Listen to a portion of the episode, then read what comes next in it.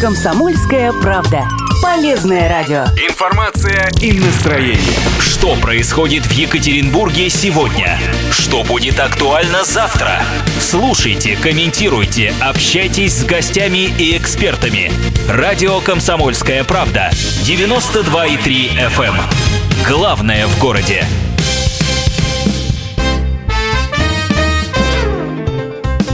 Важные птицы. На радио. Комсомольская правда.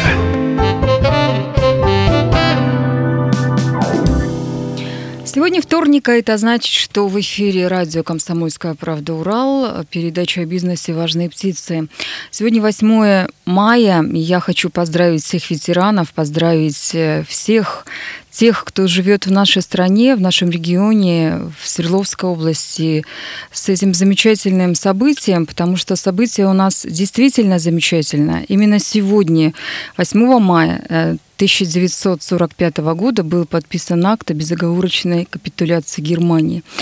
Это действительно выдающееся событие для всех, кто живет в нашей стране, потому что война принесла много горя, много проблем, много сложностей, и мы потомки тех людей, которые тогда воевали или стояли в тылу врага у станка, э, благодарны всем тем, кто жил, жив и кто защищал нас, внуков и правнуков. Спасибо вам большое. С наступающим 9 мая.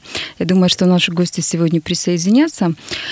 И хочу, раз уже заговорила о гостях, представить всех тех, кто нашел время и э, подойти к нам в студию, сесть за микрофон и рассказать о тех проблемах, которые я тематику расскажу выше.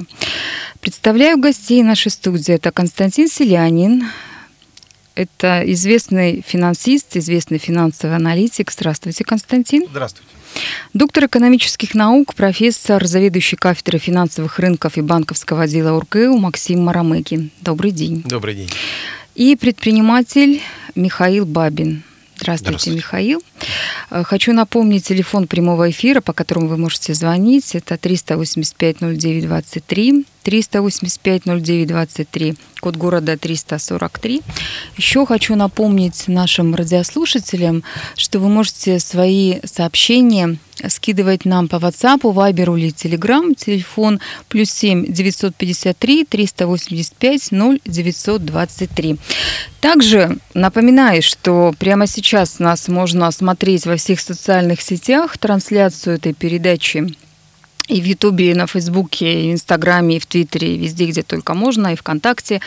И слушать нас можно а, не только в Екатеринбурге на 92,3 FM, эм, но еще и в Серове, и во всех северных городах а, Свердловской области на 89,5 FM. эм. И Нижний Тагил, мой родной город. Нижний Тагил, вам привет. Если вы еще не знаете, подключайтесь 96,6 FM эм и слушайте радио «Комсомольская правда». Итак, тема нашей сегодняшней передачи, она немножечко такая сложноватая, трудноватая. М, Вот мы в течение двух лет, уже третий год, рассказываем вам, уважаемые радиослушатели, о том, как развивать бизнес в Свердловской области. Различные эксперты, которые приходят к нам в студию комсомолки, в том числе и представители органов власти, депутаты разных уровней, говорят о том, что заниматься бизнесом это круто, здорово, существует огромное количество инструментов поддержки предпринимателей. А, Мы э, говорим о том, что государство и региональные, и муниципальные власти стимулируют предпринимателей и стартапы во всех населенных пунктах, даже в самых маленьких э, Свердловской области. Но, тем не менее, тему, которую мы сегодня поднимем, она может и отпугнуть тех наших постоянных радиослушателей, которые привыкли слышать э, несколько иные речи в нашей студии. Так вот, э, бизнес при всех плюсах имеет один большой недостаток. Бизнес – это риск. И ты рискуешь всем, что у тебя есть. Ты можешь потерять абсолютно все, не только свою фирму, не только свои станки и оборудование, если у тебя они есть. Ты можешь потерять не только собственные дома, квартиры, недвижимость, автомобили. Ты можешь потерять даже свою семью, и э, тебя могут посадить, открыть уголовное дело. И ты можешь потерять даже свою собственную жизнь. Как это случилось совсем недавно с известными предпринимателями а, в нашей нашей Свердловской области. Все помнят нашумевшую историю с Павлом я даже произносить не могу вслух эту фамилию, потому что это действительно тяжело и очень горько. Человек, который создал ну, целую империю, человек, который воспитал огромное количество бизнесменов по всей стране, не только на Урале, Павел Неверов, попал в не очень хорошую историю. Но мы сегодня поговорим не только об этом, мы поговорим еще и о том, а, как владельцам, собственникам бизнеса обезопасить свой бизнес, кому и как доверить э, свое дело и каким образом предпринимателям, начинающим ли, а, тем, которые стоят на ногах уже много и давно занимаются бизнесом, каким образом им э, взаимодействовать э, с теми же самыми банками. Потому что банки у нас, как вот мы разговаривали перед началом эфира, сейчас убивают бизнес, убивают именно малый бизнес. Константин, я бы хотела начать с вас, э, потому что вы человек, который был по обе стороны баррикад, что называется. Вы э, работали с финансовой, банковской системой, вы работали и продолжаете работать с бизнесом и в бизнесе внутри. Если сравнивать, если смотреть на то когда ты по одну сторону, а потом по другую, что все-таки у нас э, в стране, в государстве сейчас происходит э, в отношении предпринимателей с точки зрения вот финансовых рисков, институтов, инструментов? Ну, я бы остановился на том аспекте, что довольно серьезно поменялись правила игры между кредитором и заемщиком. А, и последние лет 5-7 а, стало уже общим местом и среди банков, да сейчас уже не только банков, а среди поставщиков, а, допустим, товаров, услуг, требовать э, личные поручительства от собственников бизнеса. А это означает, что э, ситуация кардинально изменилась, изменилась в пользу кредиторов. То есть вот тот баланс между интересами заемщика и кредиторов, который, на мой взгляд, должен быть э, в отношениях банков и бизнеса, он сейчас явно нарушен в пользу кредиторов. Сегодня а, кредиторы вправе взыскать через личные поручительства все, что нажил предприниматель и его семья а, за долгие годы. То есть это означает, что, вообще говоря, а, банки могут и чуть спокойнее относиться к оценке рисков именно предпринимательства, да, именно компании, именно бизнеса, а сосредоточиться на том, как они взыщут квартиры, машины, иную собственность у самого предпринимателя или даже у его наследников. А, на мой взгляд, это очень серьезно меняет э, э, институты предпринимательские, в том числе мы сейчас видим, что институт э, общества с ограниченной ответственностью ООО, самый популярный, пожалуй, среди бизнеса, он сегодня превратился фактически в неограниченную ответственность, когда действительно предприниматель может и отвечает не только уставным капиталом ООО, но и всем своим имуществом, имуществом семьи, а часто даже и свободой, потому что может оказаться на скамье подсудимых за те нарушения, которые, возможно, допущены даже и не им как собственникам, а уже наемным персоналом. И, конечно же, такое положение дел резко меняет предпринимательскую среду, и сегодня э, занятия бизнесом становятся уже просто опасными, опасными и для имущества, а иногда, как мы видим, даже и для жизни предпринимателей. А, и, на мой взгляд, это не есть хорошо. Да, слушайте, тема действительно очень актуальная, тема очень интересная. Я бы хотела, чтобы мы продолжили эту тему с, э, с вас, Максим. Угу. А как вы считаете, в ближайшее время у нас возможно ли какие-то изменения со стороны органов государственной власти или будут еще сильнее закручиваться гайки, пробки? Давайте так, начнем с того, что, э, к сожалению, вот та ситуация, которая сейчас складывается э, во взаимоотношениях банков и заемщиков, это результат ситуации и во многом незащищенности интересов банков, которые э, в 90-х, начало 2000-х годов имело место, когда можно было взять кредит и, в общем-то, без больших последствий его не гасить.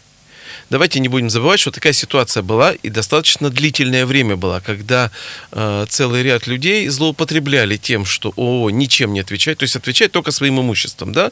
Соответственно, я создал три ООО, спокойно, э, так сказать, на дно взял кредит, понимаю, что не могу отдать или не хочу отдать, это уже, я тут не беру вопрос, зло- злонамеренно это или это проблемы в бизнесе, да, я быстренько пере- перекидываю обороты на другую компанию и это закрываю, и вместе с ним хоронится кредит. Поэтому, к сожалению, отсюда вот и пошла такая э, ситуация. А у нас сейчас реклама, после этого мы вернемся в студию и продолжим разговор. Важные птицы. Oh, Если вы только что подключились на 92,3 FM или э, стали смотреть трансляцию «Комсомолки», то напоминаю, что гости нашей сегодня э, студии – это Константин Селянин, финансовый аналитик, доктор экономических наук, профессор, заведующий кафедрой финансовых рынков и банковского отдела УрГЭУ Максим Марамыгин и президент группы компании «Технологии ресурсов», известный предприниматель Михаил Бабин. А, Максим, вот мы начали с вами говорить о том, что проблема, э, которая сейчас стоит перед предпринимателями, проблема взаимоотношения с банками, связана была с тем, что были недобросовестные предприниматели, которые открывали счета, брали кредиты, а, не возвращали. И получается, что из-за вот этих недобросовестных предпринимателей теперь вынуждены страдать все. Ну, скажем так, не то, что вынуждены страдать.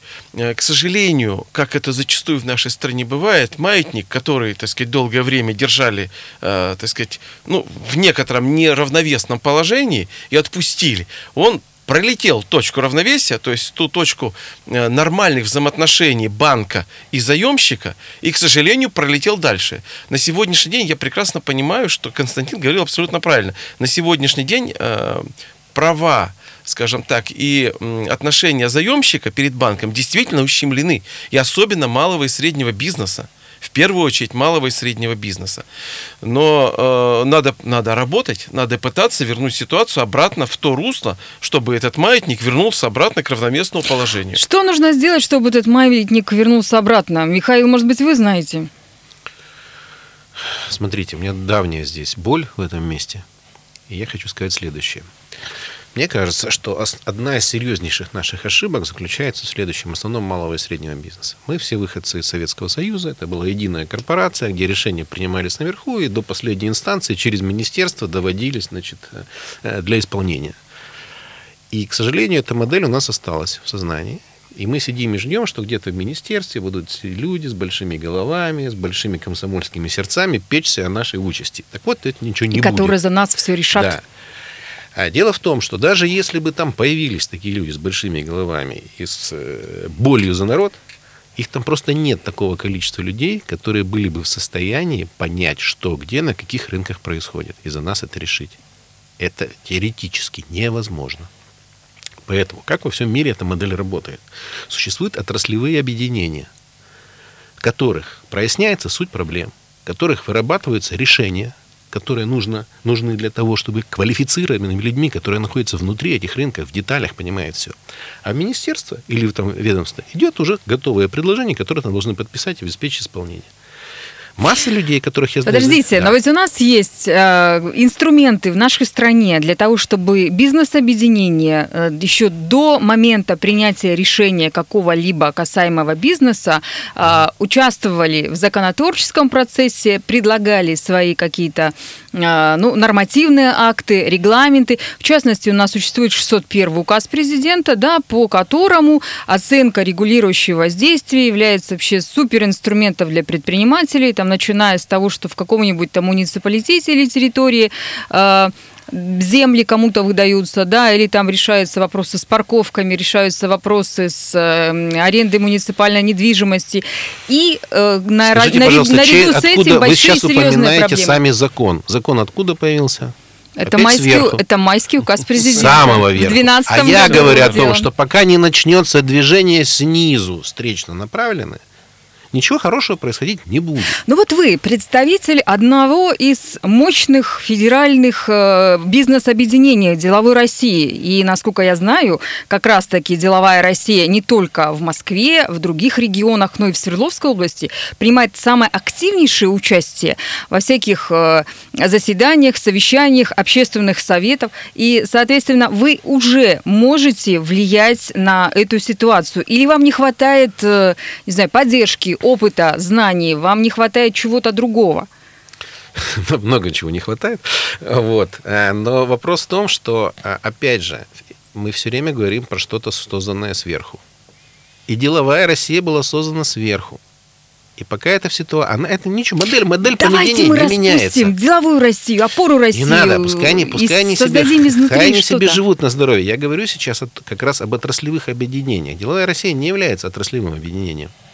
Ну, Союз мебельщиков, например, у нас ведь является отраслевым Я вам скажу, где есть хорошее отраслевое разве объединение. они Знаете, где? работают? Где? В банковской сфере, которую мы сейчас так активно ругаем. С- э, И вот именно там, союз? где есть хорошее отраслевое работающее объединение, вот они и побеждают. Лоббистские И возможности. то, о чем мы сейчас говорили, вот сейчас зашли с другой стороны, на то же самое вышли.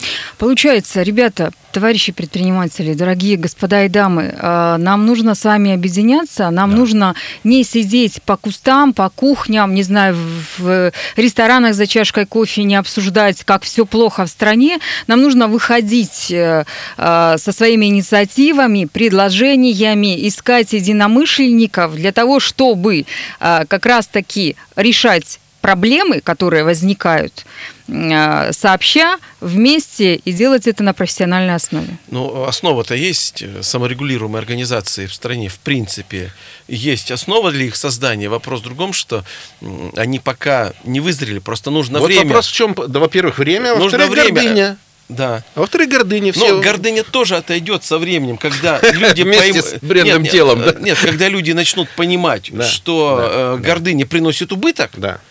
Когда явно поймут, что гордыня приносит убыток, тогда гордыня начинает отходить все-таки на второй план. Всё-таки. Когда мы говорим о предпринимателях, понимание прибыли, оно гораздо более острое, чем у, ну, не предпринимателя, скажем так, у чиновника, либо человека, который не занимается бизнесом. Мы сегодня вспоминали Павла Неверова, и Павел как раз-таки создал э, снизу, абсолютно снизу, без государственных и прочих структур, э, объединение предпринимателей, там топ-менеджер, создающий будущее, да, по-моему, так называлось. И действительно к нему приходили, и, э, видимо, это детище будет жить и дальше, э, люди, которые, ну, пытались решать и решали свои собственные проблемы. Вопрос. Может быть, тогда а, тем людям, которые нас сейчас слушают, э, ну, я не знаю, у себя на территориях это все создавать или, или что? Вот что все-таки делать, чтобы защитить себя от произвола банковской сферы, например, да? То есть мы же не можем, а, у нас нет таких инструментов и ресурсов бороться с Центробанком, потому что мы понимаем, что те же самые банки, они ведь э, э, все вот регламенты, законы, все нормативные документы создают и издают, э, потому что э, им Центробанк приказал, а депутаты Государственной Думы приняли соответствующие законы. Совершенно верно. Ну и как бороться в этом Ну, случае? давайте, э, во-первых, не, не будем выходить из правового поля. Даже в рамках правового поля есть э, механизм саморегулируемых организаций. Я пока что не видел ни одной э, ну, активно работающей саморегулируемой В организации. том смысле, в котором это было Да, задумано. совершенно верно. То есть, грубо говоря, механизм есть, но, но люди ходят вокруг него. Нету этой организации. Саморегулируемая организация может обращаться в министерство, может обращаться в Думу, может писать э, требования в Центральный банк.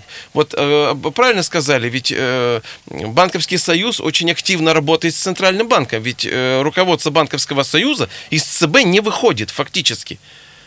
То есть они реализуют свое право. Да, мы можем по-разному говорить, но банковских союзов, кстати говоря, тоже много. И они, э, грубо говоря, Ну, так же, как и. Союз промышленников-предпринимателей, Совершенно лоббируют верно. интересы крупного бизнеса Совершенно и верно. очень успешно Да, лоббируют. совершенно верно. В данном случае мы говорим о том, что, может быть, попытаться пойти как раз вот с диванного э, разговора на создание саморегулируемой организации и от ее имени уже выходить, писать обращение. А не в Фейсбуке жаловаться на Совершенно жизнь. верно, да. Уважаемые друзья, а, радиослушатели, все те, кто нас сейчас слушает в Тагиле, в Серове, в Карпинске, в Екатеринбурге, все те, кто нас смотрит сейчас в социальных сетях, трансляцию нашей передачи, если вы готовы прокомментировать мнение наших экспертов, звоните, пожалуйста, в студию по телефону 385-09-23, 385-09-23, код города 343.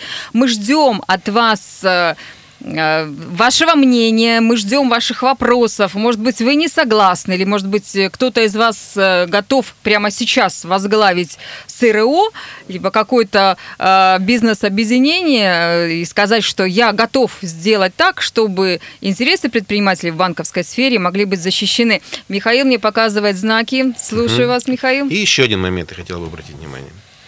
На электоральные циклы.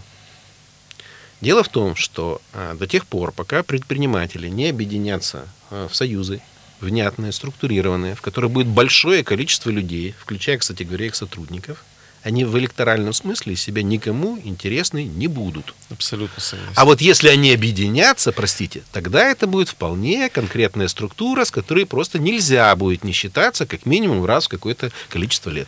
А, я бы предложил немножко а, посмотреть на это с другой стороны. То есть вспомнить, а, на основе чего люди объединяются. Вообще в психологии известно только два механизма объединения людей, особенно в большие группы. Это аутгрупповая агрессия и ингрупповой фаворитизм. А групповая агрессия это когда мы дружим против кого-то. Ну, допустим, а, здесь предприниматели могут объединиться, ну, теоретически против, против Центробанка. Против банка. Ну, против банковского сообщества, банковского лобби, если угодно. А второй, вот этот групповой фаворитизм, да, когда мы за своих да, мы своих не отдадим, чтобы те не делали. А второй механизм, он очень долго формируется. Здесь я соглашусь, что это еще не вызрела идея. А вот когда появится некий общий враг, да, ну, пусть он даже будет э, враг в кавычках, то тогда это может э, очень сильно быть катализатором э, для вот этих объединений. Но я бы еще хотел вернуться вот помимо объединений предпринимательских, а может быть на уровень вот конкретного предпринимателя, да, что делать вот в таких ситуациях, вот когда банки требуют там излишнего и так далее. Я думаю, что надо вести переговоры, не поддаваться. Я вот могу привести пример собственный, когда я представил интересы собственника, будучи финансовым директором предприятия, банк требовал от собственника а, личное поручительство, но тогда я предложил руководителю банка а, дать ответное личное поручительство. Почему бы нет? То лицо, которое подписывает кредитный договор, а, точно так же этот банк хранит деньги предприятия на своем счету, часто больше, чем кредит. Этого предложение его крайне удивило но тем не менее. А, да, даже том, залог что... банковский на депозит как-то вот не получается. Ни ну, вот это, может быть, и звучит как э, некий такой э, предложение с долей э, иронии, да, но тем не менее это сработало, да, потому что, в общем-то, э, у банков есть право это требовать, но у предпринимателей нет обязанности непосредственно давать тоже личное поручительство. Кроме того, э, любой, на мой взгляд, кредит – это же вопрос доверия и ответственности сторон. Совершенно верно. А, очень часто, я тоже вынужден это констатировать, что предприниматели, особенно там, ну, несколько лет назад, брали кредиты, потому что давали. И даже, если угодно, где-то навязывали.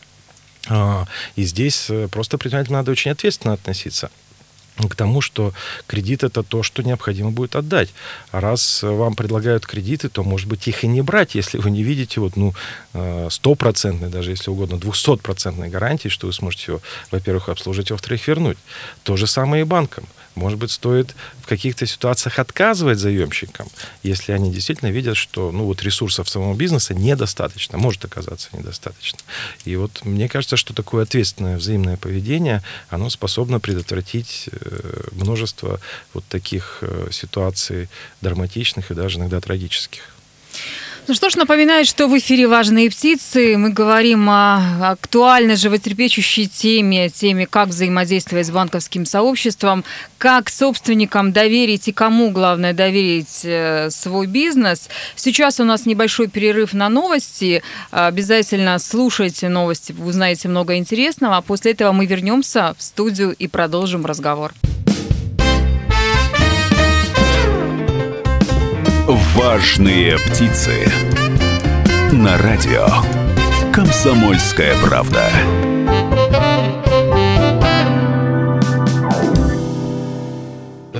Бывает. Ох, у нас дискуссия в студии, прям такая горячая, актуальная тема. Напоминаю, что гости нашей студии Константин Селянин, финансовый аналитик, доктор экономических наук, профессор, заведующий кафедрой финансовых рынков и банковского дела УрГЭУ Максим Марамыгин и известный предприниматель Михаил Бабин.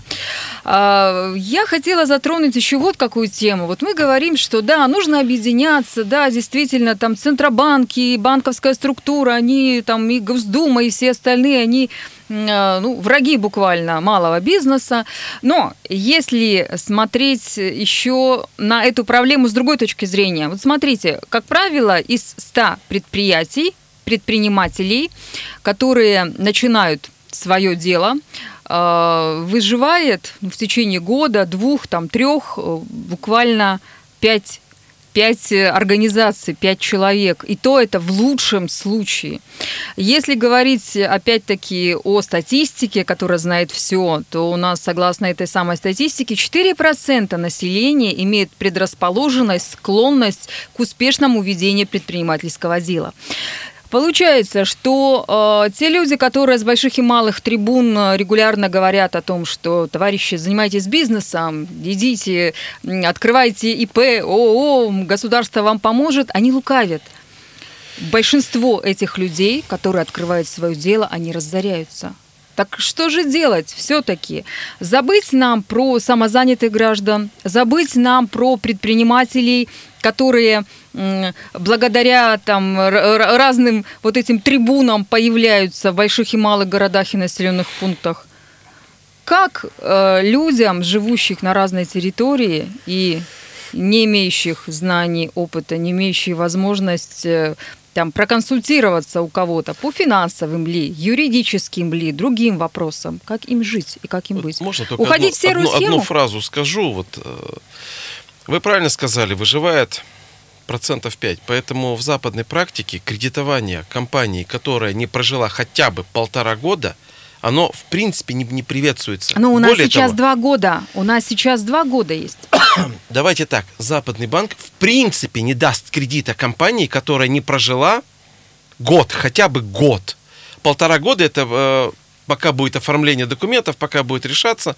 В принципе, не Вот нас будет это, сейчас э, слушают люди решение и, и говорят э, там где-то за, за, за экраном, э, за, не знаю, где-то там в других местах. Вот какие молодцы, да? А как я должен открывать бизнес? На чьи деньги? Каким образом? Да, Давайте я все-таки приду пример, что в западных странах существует э, целая индустрия э, поддержки Совершенно э, верно. стартапов, э, начинающих бизнес. Это не верно. банки, как правило, это Совершенно венчурные верно. фонды, это бизнес-ангелы и так далее. Это Family Food Friends. Да, да, это э, та индустрия, которая у нас практически отсутствует. Ее нету. Сегодня, если вы молодой начинающий предприниматель, у вас возникла шикарная бизнес-идея, куда вы пойдете? В Ну, банк? Ну, в банк- областной фонд банк говорит, поддержки э, предпринимателей ну, или в муниципальный Дай фонд. бог, если там помогут. Но обратите, обратите внимание, что вот профессиональные инвесторы, ну, те же вот венчурные фонды, они ведь очень ответственно подходят. То есть в чем би- бизнес венчурных фондов? Они отлично понимают, что инвестируют они а, в сотню проектов, из них только 10 выстрелят. Но выстрелят так, что а, убытки Покроют все покроют все убытки. убытки. Совершенно Они верно. совершенно профессионально это делают. В отличие от объединений, которые должны Почему? помогать всем. Почему в Что- нашей стране такого нет? Потому что еще не созрел капитал способный. А вы думаете, он дело. созреет? А куда он денется? Куда он денется? Это все в, в странах, о которых Да. мы говорим, это не за 20 лет все Совершенно произошло. верно, это длительный процесс Совершенно не за 20. построения Дальше, системы. второй момент должен оказаться в том, что капитала должно быть столько, что девать уже его особо некуда. У нас же до этого можно было Ну, строить у нас, жилье. у нас до капитал бесконечности. вывозят за границу. Зачем нам Подождите, строить подождите, жилье? подождите. Как это? Секундочку. Это про, мы сейчас про последнее. Я говорю, что когда у капитала находится больше, менее рискованные, более высокодоходные э, варианты его вложения, то зачем запариваться вот со всем Совершенно тем, о верно, чем мы да. говорим? И пока эти ниши не забьются естественным образом, да, до определенной низкой доходности и высокой рисковости, ничего туда и не пойдет. На это надо было время. Но я хочу еще одну вещь сказать. Смотрите, вы сейчас говорите о том, что 4-5% э, значит, э, готовы заниматься предпринимательством. Да, да. А кто-нибудь знает цифру, сколько людей, в принципе, внутренне готовы к нарушению закона? Я подозреваю, что эти две цифры коррелируют. С Но точностью не до одного процента. Это раз. Второе. Значит, э, в- можно не париться по этому поводу еще по одной причине. В стае львов, в прай- в прайде львов, да, а, охотятся львицы, да, львы отдыхают. Лев, царь зверей. У них одна удачная охота из семи. Успокойтесь. Начинающий предприниматель, если у вас не получилось. Взрослая стая львиц при охоте, удачная охота одна из семи. То, что выживает не весь бизнес, это норма. Не нормой было бы, если бы он весь выживал. Ну, я вот здесь э, не вполне соглашусь. Дело в том, что вот институты, которые есть на Западе, поддержки предпринимательства, именно профессиональные э, инвестиционные институты, они у нас э, не только не развиваются, они, к сожалению, деградируют. Потому что если посмотреть количество инвестиционных компаний, инвестиционных институтов, я помню времена середины 90-х, когда их было 200, Свердловской области. Сейчас это можно сосчитать, ну вот, собственно, региональных по пальцам одной руки, обратите внимание. А почему но зато, они но зато исчезли? заняли их место микрофинансовые организации. Вот я об этом и говорю, потому что это неправильная, на мой взгляд, государственная политика, которая а, вот ввиду этого лобби банковского или пробанковского, как СНФО, да, а зачастую выживает не то, что полезно обществу и государству, а то, что сильнее поддерживается вот этими лоббистскими структурами.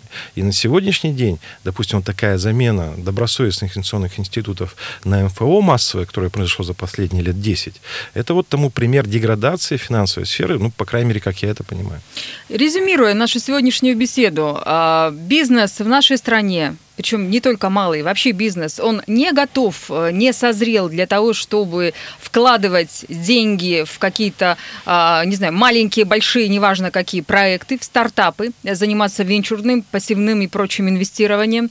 А, финансовые инструменты в нашей стране, они деградируют э, с помощью, опять-таки, государства, Центробанка и депутатов Государственной Думы для того, чтобы предприниматели каким-то образом могли решать свои насущные конкретные проблемы, им нужно объединяться. Я правильно понимаю? В общем, да. В общем, да. Ну, а если э, все-таки мы вернемся к теме нашей беседы, если мы все-таки вернемся к тому, что э, бизнес-то, конечно, может быть, и должен объединяться. Государство-то, может быть, оно и должно меняться и становиться другим. Но вот мы вчера узнали, что изменений у нас не предвидится на ближайшие шесть да. лет. Да, у нас остаются все те же самые лица в правительстве э, Российской Федерации, тот же самый премьер, ну и президент у нас тот же самый, уже четвертый срок. Так возможно ли ожидать предпринимателям, предпринимательству, тем людям, которые находятся внутри финансовых рынков, что-то, какие-то изменения? И что сделать людям? э, Ну, я понимаю, кроме того, что объединиться да, в э, профессиональные структуры, для того, чтобы хотя бы на региональном уровне хоть что-то попытаться сделать. Или это сто процентов не региональный уровень, а только Москва, только Федерация, только Ну Госдума? почему? Начинать можно и отсюда. Начинать можно и на местном уровне что-то э, пытаться решить. Ну а что можно, например, сделать? Но Вот вы как профессионал, вот вы же студентов обучаете банковскому делу, вы рассказываете э, какие-то хитрости, может быть, инструменты э, разные. Но самые, моя да? эта задача как раз в другом. по- по- под- Подготовить банкира, который будет эффективно работать в банке и максимизировать прибыль в банке, да? Ну, такова моя задача, да? И подготовить человека, который работает на финансовом рынке. Но давайте, так сказать, шутки все отбросим. Э, В любом случае, целый ряд вопросов решается на местном уровне. Ну, например, выделение земли, выделение э, офисов, выделение еще каких-то ресурсов, которые находятся непосредственно на территории. Москва вряд ли что решит. Москва не будет выделять, э, там, не знаю, три- там, не знаю, 30 соток земли ООО «Пряник» или ИП «Сидоров», что называется, да? Это все делается здесь на местном уровне. Поэтому вопросов местного уровня тоже много. Я не скажу, что они мега важные все, да, но вполне возможно для какого-то конкретного ИП это вопрос выживания и, э, То есть в сказать, конкретном муниципалитете, Совершенно верно. конкретной территории. Совершенно верно. Дальше, если это СРО будет обращаться к губернатору, апеллировать о создании тех же э, структур, о которых Константин правильно сказал, которых было много и которых сейчас не осталось, это же тоже вопрос, в общем-то, не московский, это вопрос, который снизу. Просто, с другой стороны, э, с точки зрения губернатора может встать и вопрос. Ребята, если вы лоббируете этот вопрос, значит, вы будете участвовать э, в том, чтобы отбирать более э, рациональные э, проекты, чтобы эти деньги не были выделены и в первые же, так сказать, три рабочих дня просто розданы непоня- непонятно подо что и, и- и умерли. Значит, вы тоже, наверное, будете участвовать в этом и говорить, что вот это более разумная идея, а вот эта идея, ну, так себе. Это, скорее всего, умрет, лучше туда и не вкладывать деньги. вот это будет, я думаю, разумный вариант, и во всяком случае никто не сможет нам сказать, что мы только сидели и говорили, что надо быть лучше, пальцем о палец не ударив и не предприняв какие-то усилия к тому, чтобы э, сделать. Константин, а как вы считаете? Ну, я считаю, что для предпринимателей все-таки нужно исходить из идеи, заниматься тем, что может контролировать прежде всего сам предприниматель.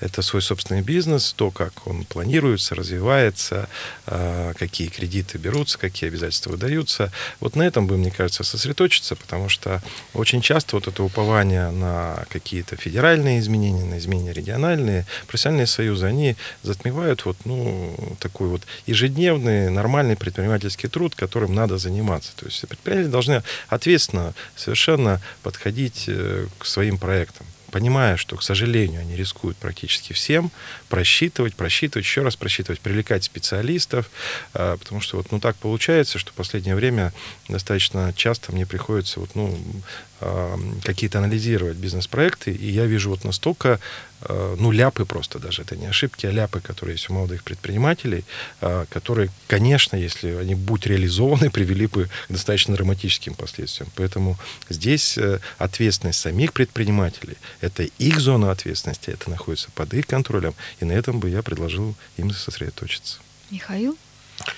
Я соглашусь, что если мы говорим об объединениях, это вопрос довольно длительный, просто надо созревать и двигаться в этом направлении. А есть вещи, которые здесь и сейчас, и нужно делать. И в этом смысле, если э, продолжить мысль э, Константина, я бы обратил внимание вот еще на что. Итак, у нас появилось огромное количество в последнее время, как грибы, э, различных гуру, которые рассказывают о том, чего как надо делать. При этом Э, в том числе, как передавать управление наемным менеджерам. При этом они ничего не говорят о том, какой актив на самом деле приносит деньги, и можно ли этот актив, и как этот актив можно кому-то передать в управление. Это хорошая тема для отдельной передачи. Я вас, Михаил, приглашаю еще раз, чтобы эту тему мы подняли. А с вами, дорогие радиослушатели, прощаемся. До следующего вторника. Всего вам самого доброго. Важные птицы.